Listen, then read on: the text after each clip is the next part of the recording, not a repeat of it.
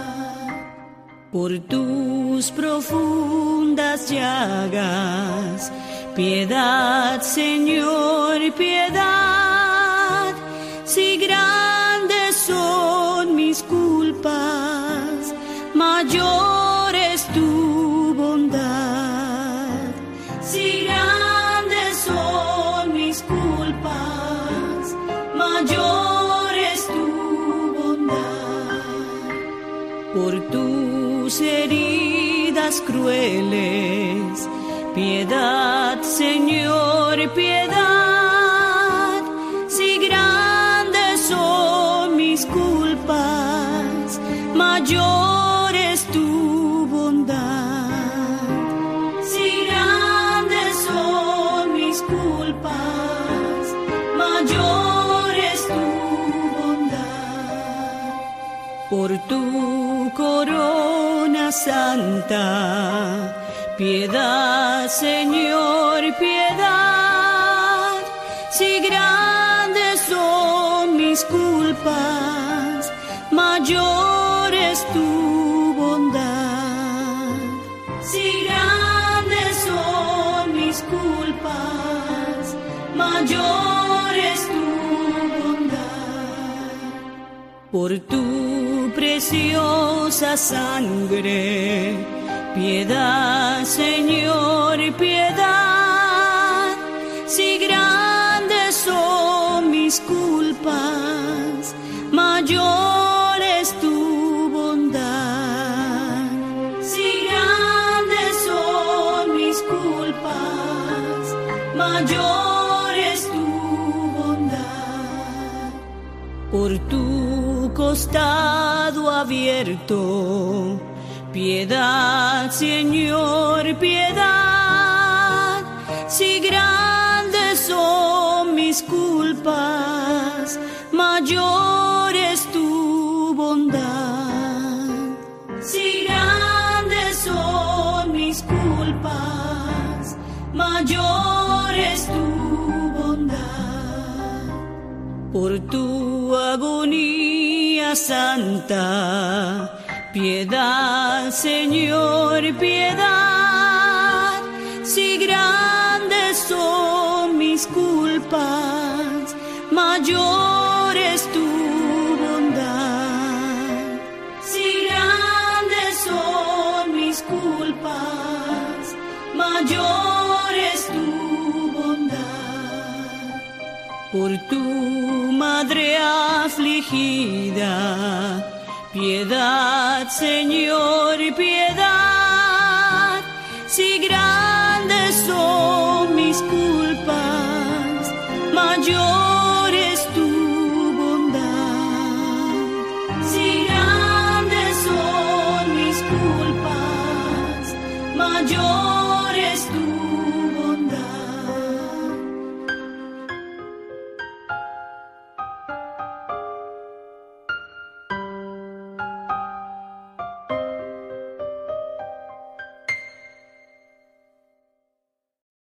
Hemos invocado al Espíritu Santo escuchando esta canción en la que se repite reiteradamente esta jaculatoria que nunca deberíamos perder de vista y es que si grandes son mis culpas, mayor es tu bondad, porque el Señor es misericordioso y antes nos cansaremos nosotros de pecar que Él de perdonarnos siempre que recurramos a su misericordia y el modo concreto que Él ha instituido en su Iglesia para acceder a su perdón es el sacramento de la penitencia al que estamos dedicando estos programas.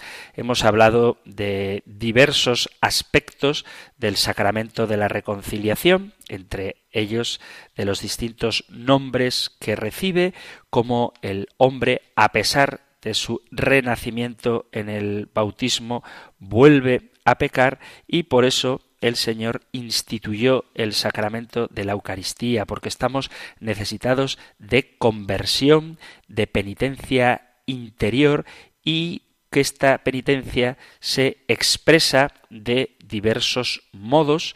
También hemos hablado de los elementos esenciales del sacramento de la reconciliación, los actos que lleva a cabo el hombre y los actos que lleva a cabo Dios, como los actos que lleva a cabo el hombre los actos del penitente son el examen de conciencia, la contrición, la confesión y la satisfacción.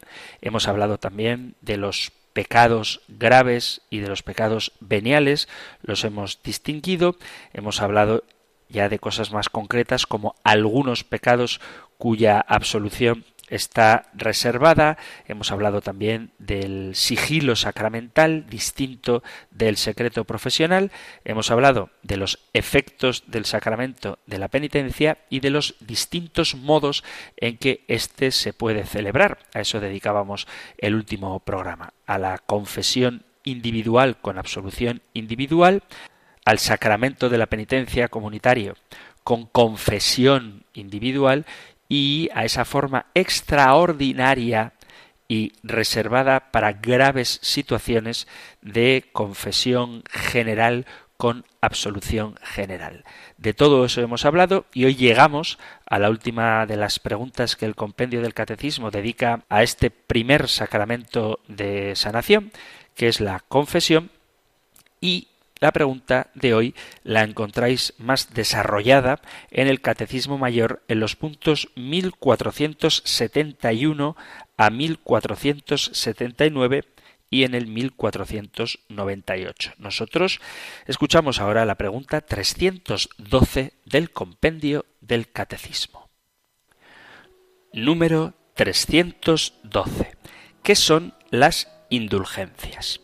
Las indulgencias son la remisión ante Dios de la pena temporal merecida por los pecados ya perdonados en cuanto a la culpa que el fiel, cumpliendo determinadas condiciones, obtiene para sí mismo o para los difuntos mediante el ministerio de la Iglesia, la cual, como dispensadora de la redención, distribuye el tesoro de los méritos de Cristo y de los santos.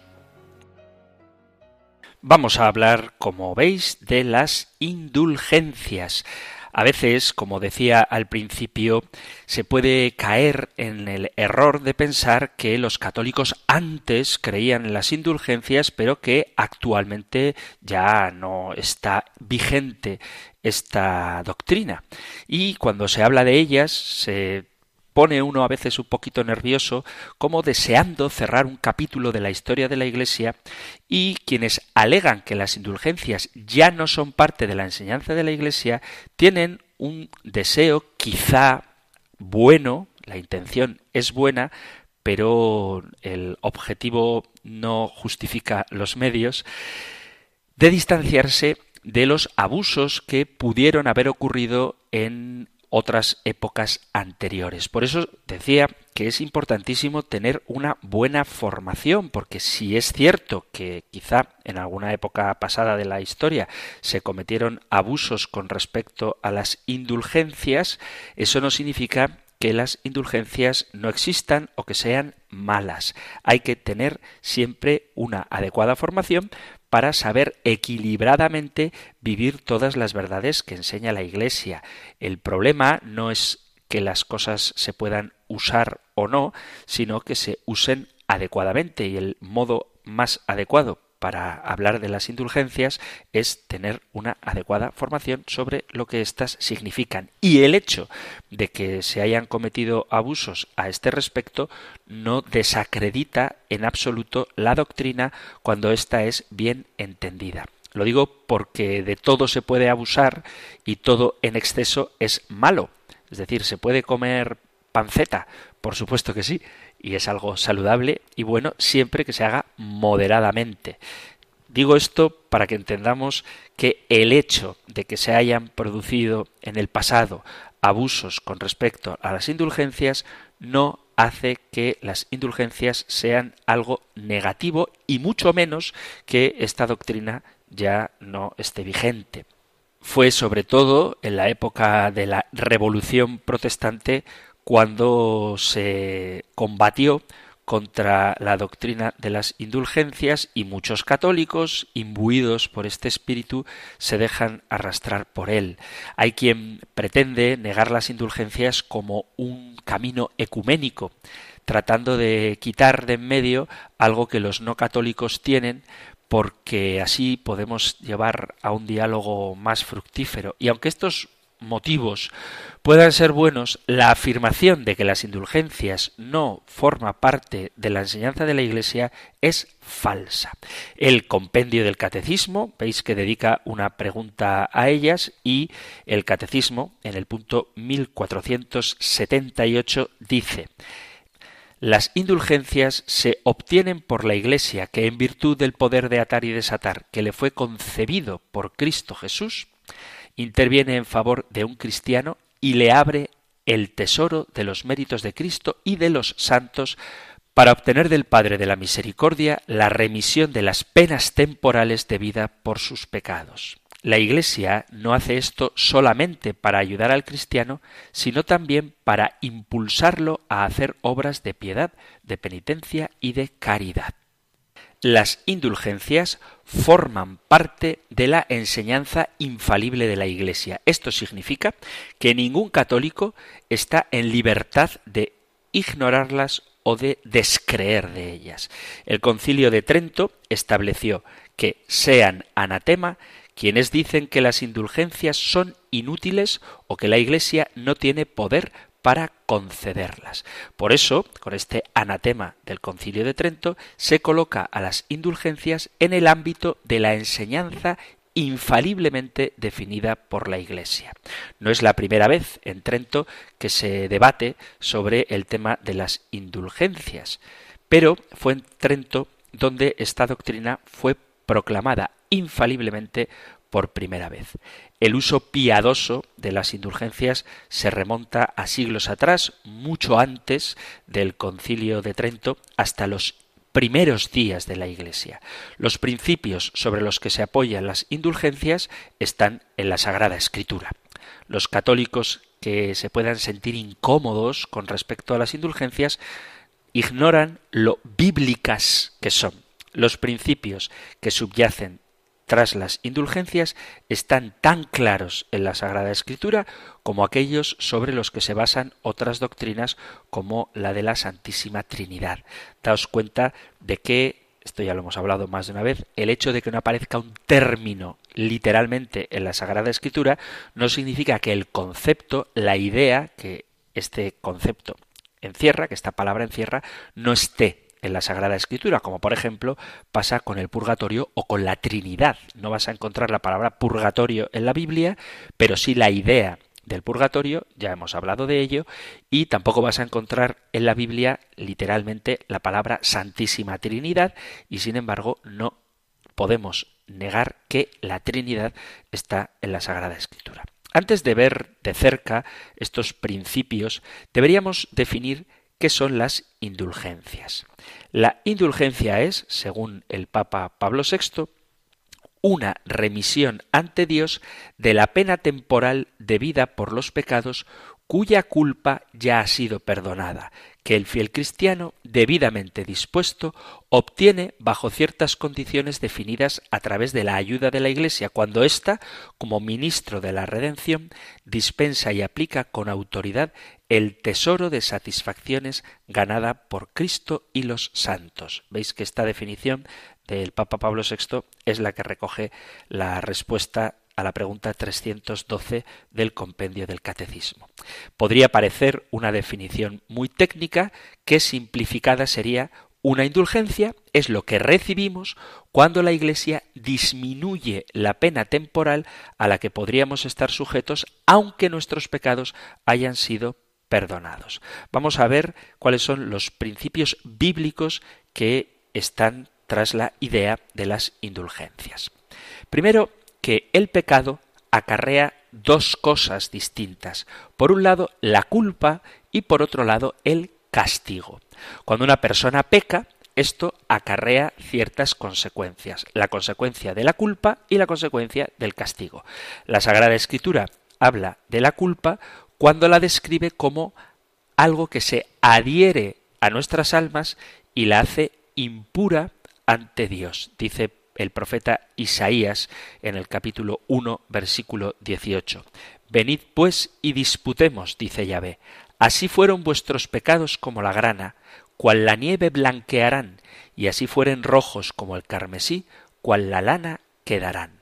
Esta idea de la culpa que se adhiere a nuestras almas aparece en textos que describen el perdón como una limpieza, como un lavado, y el estado de nuestras almas perdonadas como algo que ha quedado limpio y blanco. Como dice el Salmo 51, que es el que más estamos citando en los programas dedicados al sacramento de la penitencia, lava del todo mi culpa, limpia mi pecado, rocíame con el hisopo y quedaré limpio, lávame y quedaré más blanco que la nieve. Por eso, cuando pecamos, incurrimos en una culpa que de alguna manera lo que hace es manchar nuestra alma. Pero no solo incurrimos en culpa cuando pecamos, sino que también incurrimos en un castigo. Dice el capítulo 13 del profeta Isaías, versículo 11. Pasaré revista al orbe por su malicia y a los malvados por su culpa. Haré cesar la arrogancia de los insolentes y la soberbia de los desmandados humillaré.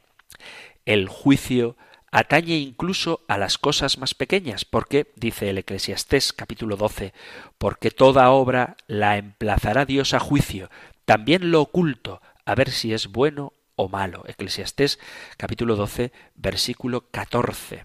Es decir, que toda culpa lleva acarreado consigo un castigo. Y este castigo no es la añadidura de un Dios vengativo que quiere hacer daño al hombre que peca, sino que es consecuencia directa de la propia culpa. Por ejemplo, si una persona es alcohólica, tiene la culpa de beber en exceso y el castigo que va añadido a esa culpa a nivel puramente biológico es problemas en el hígado, por ejemplo.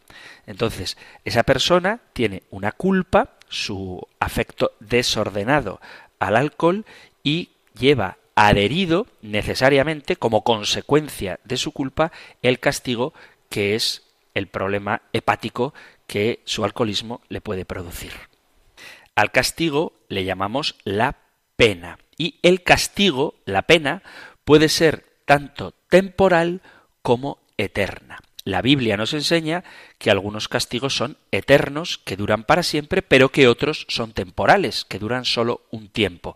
Por ejemplo, en el capítulo 12 del profeta Daniel, versículo 2 dice, Muchos de los que duermen en el polvo de la tierra se despertarán, unos para la vida eterna, otros para el oprobio, para el horror eterno. Normalmente nos centramos en las penas eternas del pecado porque ciertamente son las más importantes, pero la Sagrada Escritura nos enseña que las penas temporales son reales y esto se remonta al primer pecado cometido por Adán y Eva. Dice el capítulo 3 del Génesis. A la mujer le dijo, Tantas haré tus fatigas cuantos sean tus embarazos. Con dolor parirás los hijos, hacia tu marido irá tu apetencia y él te dominará. Al hombre le dijo, por haber escuchado la voz de tu mujer y comido del árbol del que yo te había prohibido comer, maldito sea el suelo por tu causa. Con fatiga sacarás de él el alimento todos los días de tu vida. Espinas y abrojos te producirá y comerás hierba del campo. Con el sudor de tu rostro comerás el pan hasta que vuelvas al suelo, pues de él fuiste tomado, porque eres polvo y al polvo tornarás. Hay una culpa eterna como hemos visto en el profeta Daniel, algunos resucitarán para la vida eterna, otros para el oprobio, para el horror eterno, y a Adán y Eva les dice que con fatiga sacarás el alimento de la tierra todos los días de tu vida. No se trata, por tanto, de un castigo eterno. Y aquí es donde a veces nos cuesta entenderlo más, las penas temporales, las penas temporales pueden permanecer incluso cuando un pecado es perdonado. Cuando alguien se arrepiente, Dios quita su culpa y todo castigo eterno. Vuelvo a citar al profeta Isaías, aunque fueren vuestros pecados como la grana, blanquearán como nieve, y si fueren rojos como el carnesí, quedarán limpios como la lana. Eso con respecto a cómo el Señor quita, limpia nuestro pecado. Y también con el arrepentimiento se evita el castigo eterno. Con cuánta más razón, dice San Pablo a los romanos, justificados ahora por su sangre, seremos por él salvos de la cólera. Carta a los romanos capítulo 5 versículo 9. Pero las penas temporales pueden permanecer. Esto lo vemos, por ejemplo, en el segundo libro de Samuel, en el capítulo 12, donde el profeta Natán confronta a David por su adulterio. Dice, leo segundo libro de Samuel, capítulo 12, versículo a partir del 13. David dijo a Natán, he pecado contra Yahvé. Respondió Natán a David, también Yahvé perdona tu pecado, no morirás, pero por haber ultrajado a Yahvé con este hecho, el hijo que te ha nacido morirá sin remedio. Dios perdona a David hasta el punto de que salva su vida, pero David, aún después de perdonado, tuvo que sufrir la pérdida de su hijo, además de otros castigos temporales. Lo vemos también en el libro de los números, libro de los números capítulo 14 a partir del versículo 13. Moisés respondió a Yahvé, Si haces perecer a este pueblo como un solo hombre, dirán los pueblos que han oído hablar de ti, Yahvé, como no ha podido introducir a ese pueblo en la tierra que les había prometido con juramento, los ha matado en el desierto. Y más adelante dijo Yahvé, le perdono según tus palabras, pero vivo yo que ninguno de los que no han escuchado mi voz verá la tierra que prometí con juramento a sus padres. Dios efectivamente perdona a su pueblo, pero les impone una pena temporal al impedirles entrar en la tierra prometida. Más tarde Moisés, que es evidentemente uno de los que se ha salvado, según dice el Evangelio de San Mateo, en el capítulo 17, que es el episodio de la transfiguración, donde aparecen Moisés y Elías junto a Jesús en el monte Tabor, o sea que Moisés está salvado, pero se le dice que sufrirá una pena temporal. Dijo Yahvé a Moisés y a Aarón, por no haber confiado en mí, honrándome ante los israelitas, os aseguro que no guiaréis a esta asamblea hasta la tierra que les he dado. Libro de los Números, capítulo 20, versículo 12. Esto de la pena temporal, aunque algunos lo pongan en cuestión, es algo de sentido común. Es decir, si a mí alguien me ha robado y me pide perdón, yo le voy a perdonar, pero es lógico que, si puede, devuelva lo robado. Entonces los ladrones pueden ser perdonados, pero deben ocuparse, en la medida de lo posible, de la restitución. Si bien es verdad que Jesús pagó ante Dios el precio por nuestros pecados, no nos relevó, no nos quitó la obligación de reparar el daño que hemos hecho.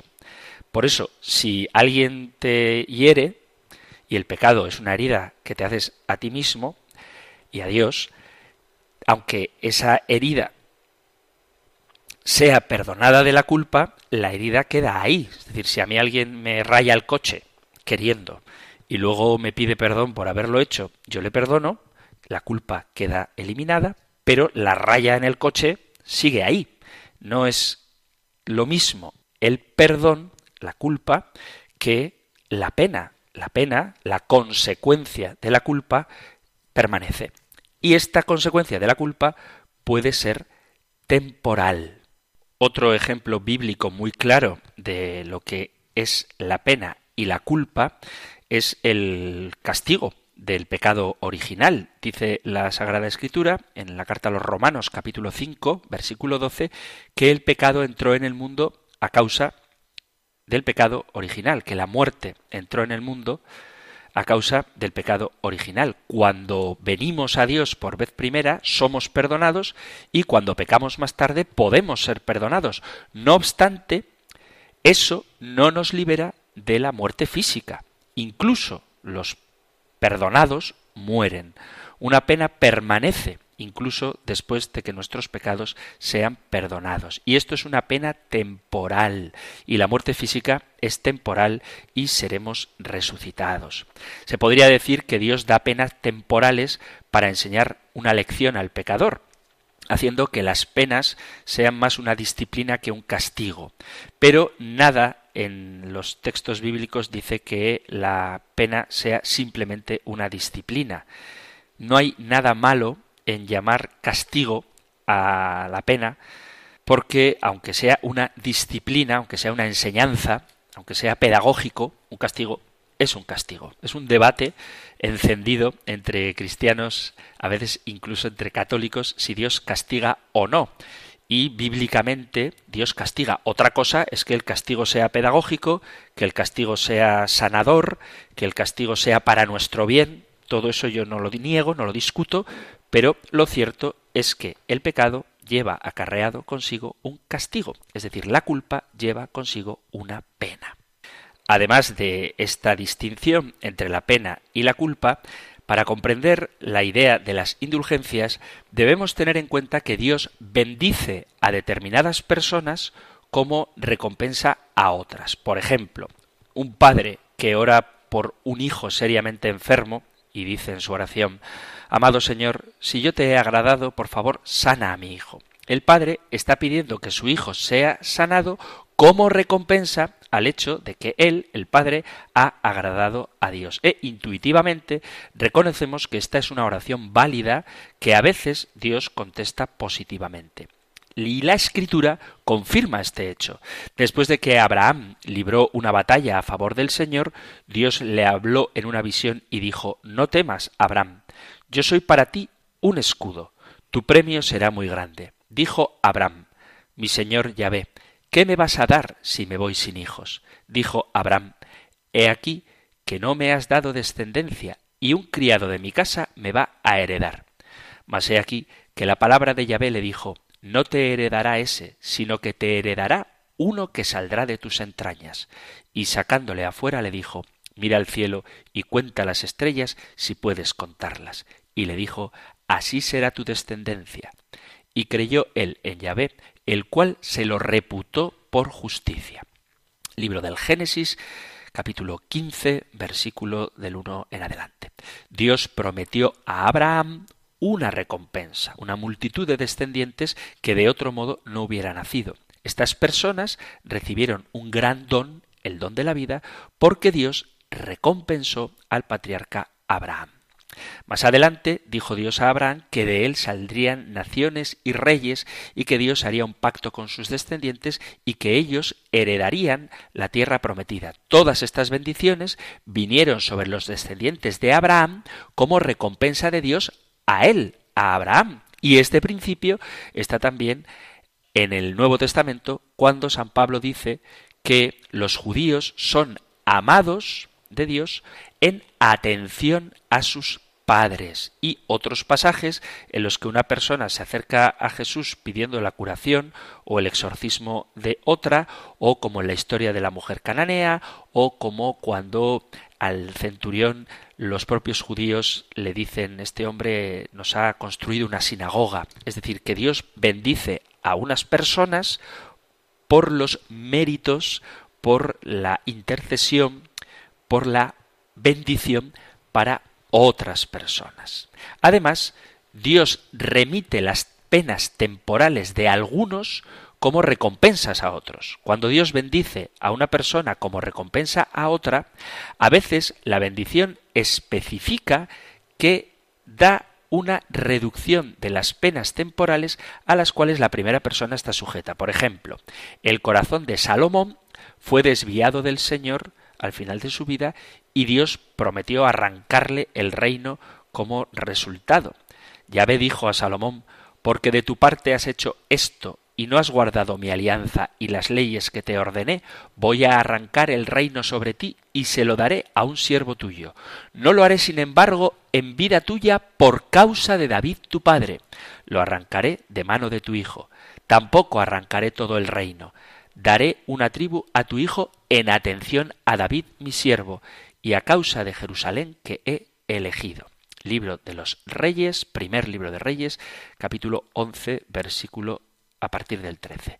De tal forma que Dios disminuyó la pena temporal de Salomón de dos formas en atención a el rey David, difiriendo el retiro del reino hasta los días del hijo de Salomón y dejando una tribu, la tribu de Benjamín, bajo Judá, en atención al rey David.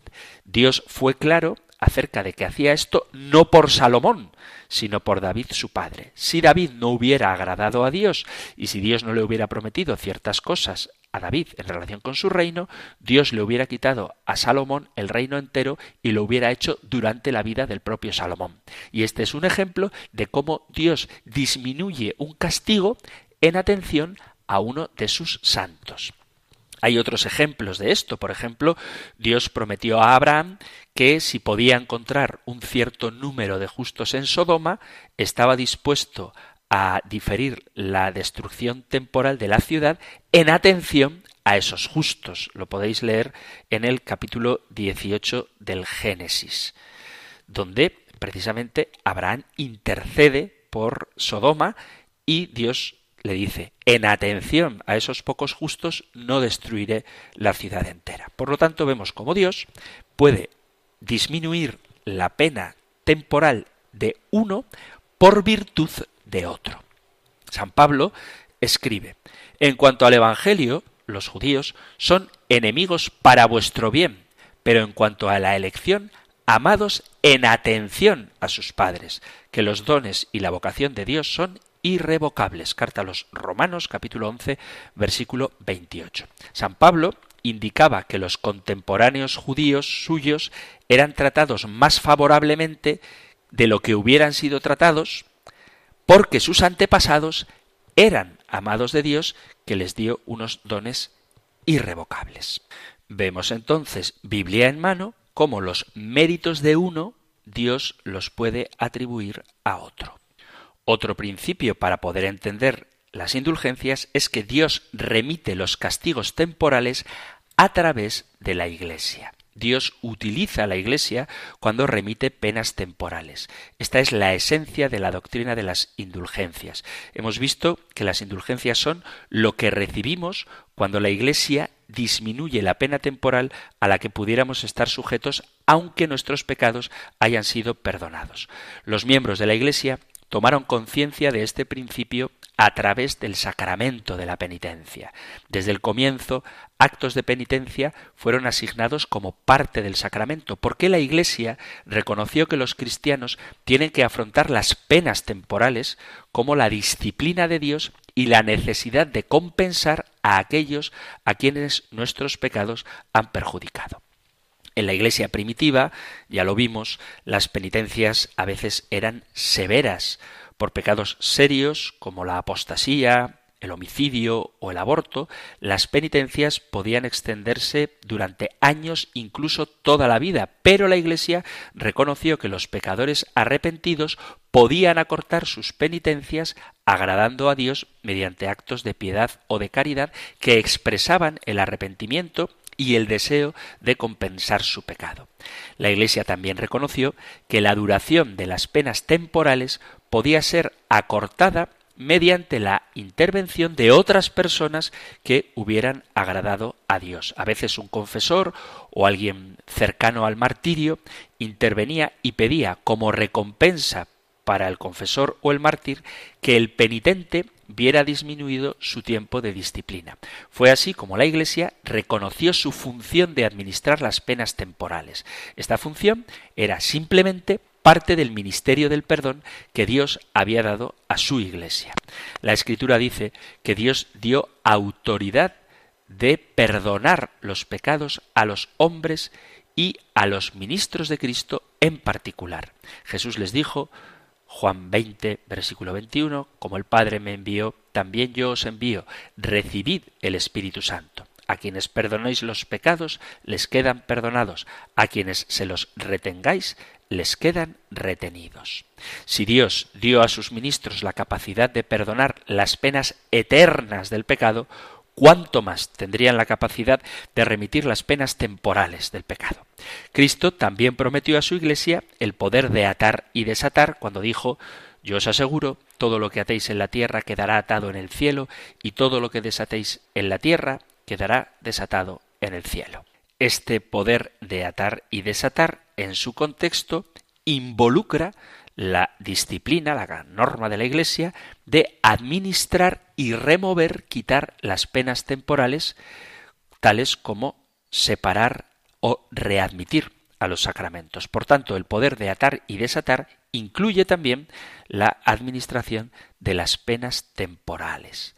Dios bendice a los cristianos difuntos como bendición a los cristianos que aún peregrinamos por esta tierra. Desde el principio, la Iglesia reconoció la validez de la oración por los difuntos para que su paso al cielo a través del purgatorio fuera rápida y suave. Eso significaba orar para la disminución o remisión de las penas temporales que impiden a los difuntos ir a la gloria plena del cielo.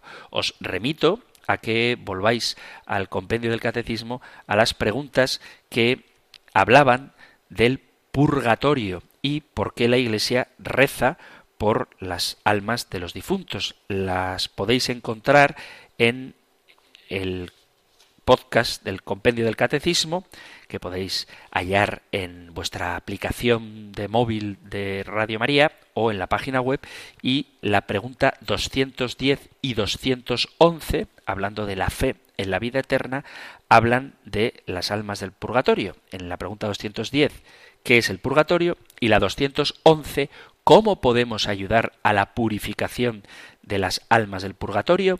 En virtud de la comunión de los santos, los fieles que peregrinan aún en la tierra pueden ayudar a las almas del purgatorio ofreciendo por ellas oraciones de sufragio, en particular el sacrificio de la Eucaristía, pero también limosnas, indulgencias y obras de penitencia.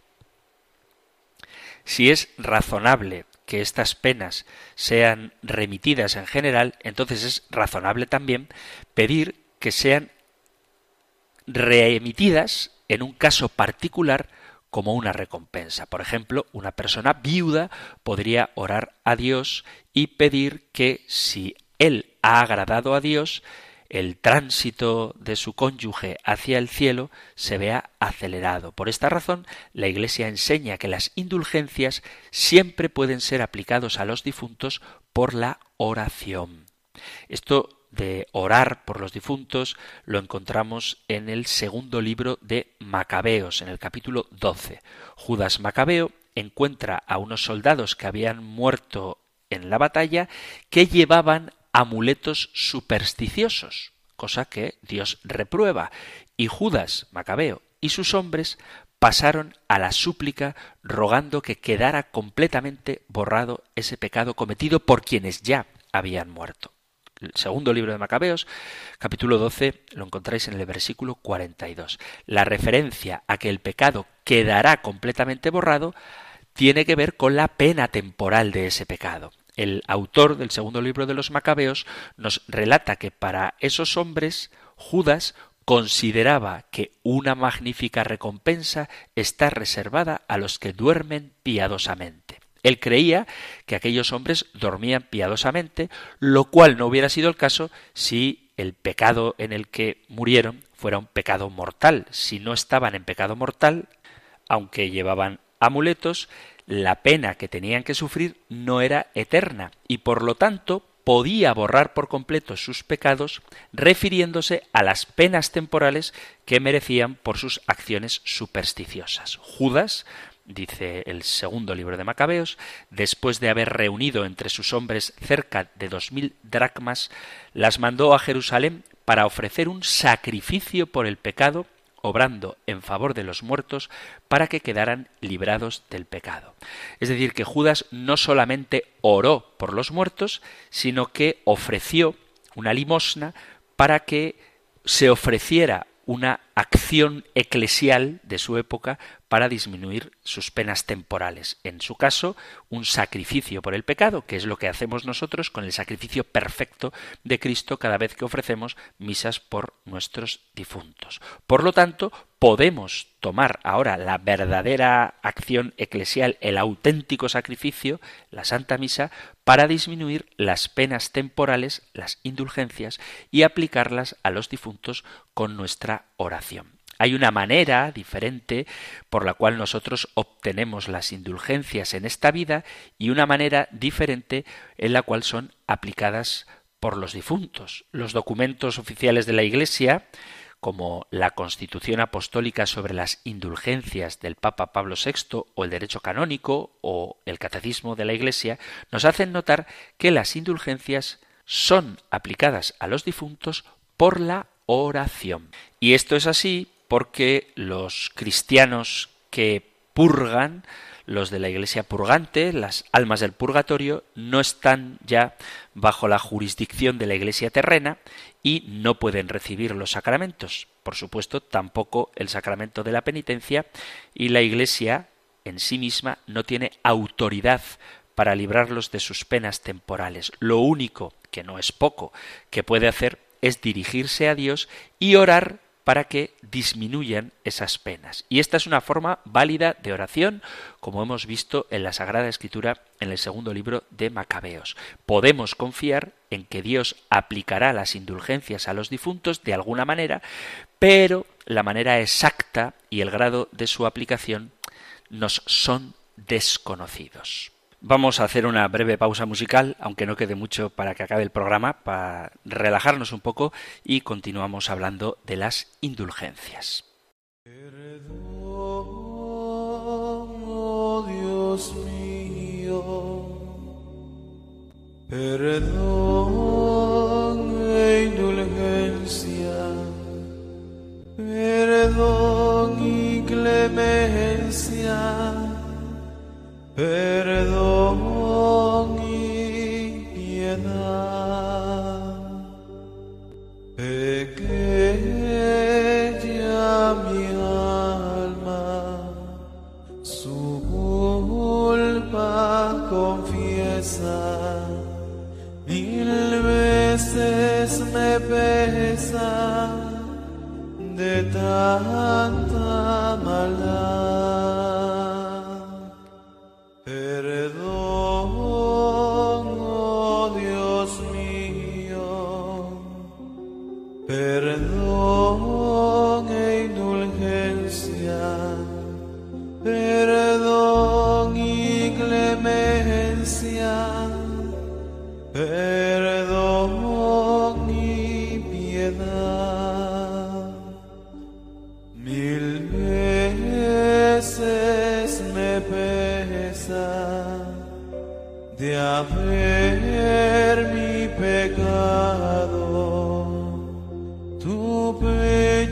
rasgado, oh suma.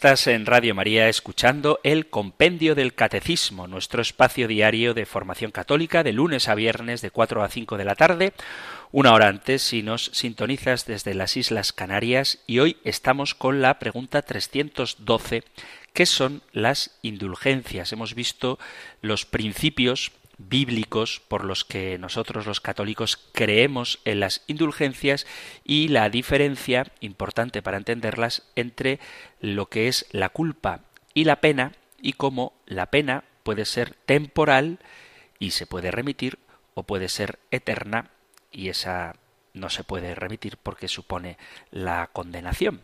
Las indulgencias son la remisión ante Dios de la pena temporal de los pecados ya perdonados en cuanto a la culpa que un fiel dispuesto y cumpliendo determinadas condiciones consigue por mediación de la Iglesia, la cual como administradora de la redención distribuye y aplica con autoridad el tesoro de las satisfacciones de Cristo y de los santos. Existen dos tipos de indulgencia. Por una parte, la indulgencia parcial o la indulgencia plenaria. Y esto depende de si se libera de la pena temporal debida por los pecados en parte, indulgencia parcial, o totalmente, que sería la indulgencia plenaria. Todo fiel, todo fiel puede lucrar para sí mismo o aplicar por los difuntos a manera de sufragio las indulgencias tanto parciales como plenarias. Para entender esta doctrina ya hemos visto que es preciso recordar que el pecado tiene una doble consecuencia. El pecado grave nos priva de la comunión con Dios y nos hace incapaces de la vida eterna y a esta privación le llamamos la pena eterna del pecado. Pero por otra parte, todo pecado, incluso el venial, entraña un apego desordenado a las criaturas que tienen necesidad de purificación y esa purificación se puede dar aquí en la tierra o después de la muerte, que es lo que llamamos purgatorio. Esta purificación libera de lo que se llama la pena temporal del pecado. Estas dos penas no deben ser concebidas en ningún caso como una especie de venganza infligida por Dios desde el exterior, sino como algo que brota de la naturaleza misma del pecado. Una conversión que procede de una ferviente caridad puede llegar a la total purificación del pecado, de modo que ya no subsistirá ninguna pena.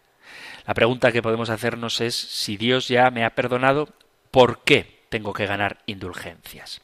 El perdón del pecado y la restauración de la comunión con Dios entraña la remisión de las penas eternas del pecado, pero las penas temporales permanecen. El cristiano debe esforzarse soportando pacientemente los sufrimientos y las pruebas de la vida y, llegado el momento, enfrentarse serenamente a la muerte por aceptar como una gracia estas penas temporales del pecado. Debe aplicarse tanto mediante las obras de misericordia y de la caridad como la oración y las distintas prácticas de penitencia hasta despojarnos totalmente del hombre viejo, como dice San Pablo a los Efesios, y revestirnos del hombre nuevo.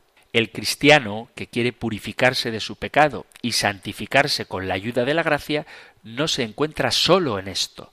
La vida de cada uno de los hijos de Dios está ligada, por la comunión de los santos, admirablemente en Cristo y por Cristo con la vida de los otros hermanos cristianos en la unidad sobrenatural del cuerpo místico de Cristo. En la comunión de los santos, por tanto, existe entre los fieles, tanto entre quienes ya son bienaventurados como entre los que expían en el purgatorio o los que peregrinan todavía en la tierra, un constante vínculo de amor, un abundante intercambio de todos los bienes, y en este intercambio admirable, la santidad de uno aprovecha a los otros más allá del daño que el pecado de uno pudo causar en los demás. Así, el recurso a la comunión de los santos permite al pecador contrito estar antes y más eficazmente purificado de sus penas producidas por el pecado.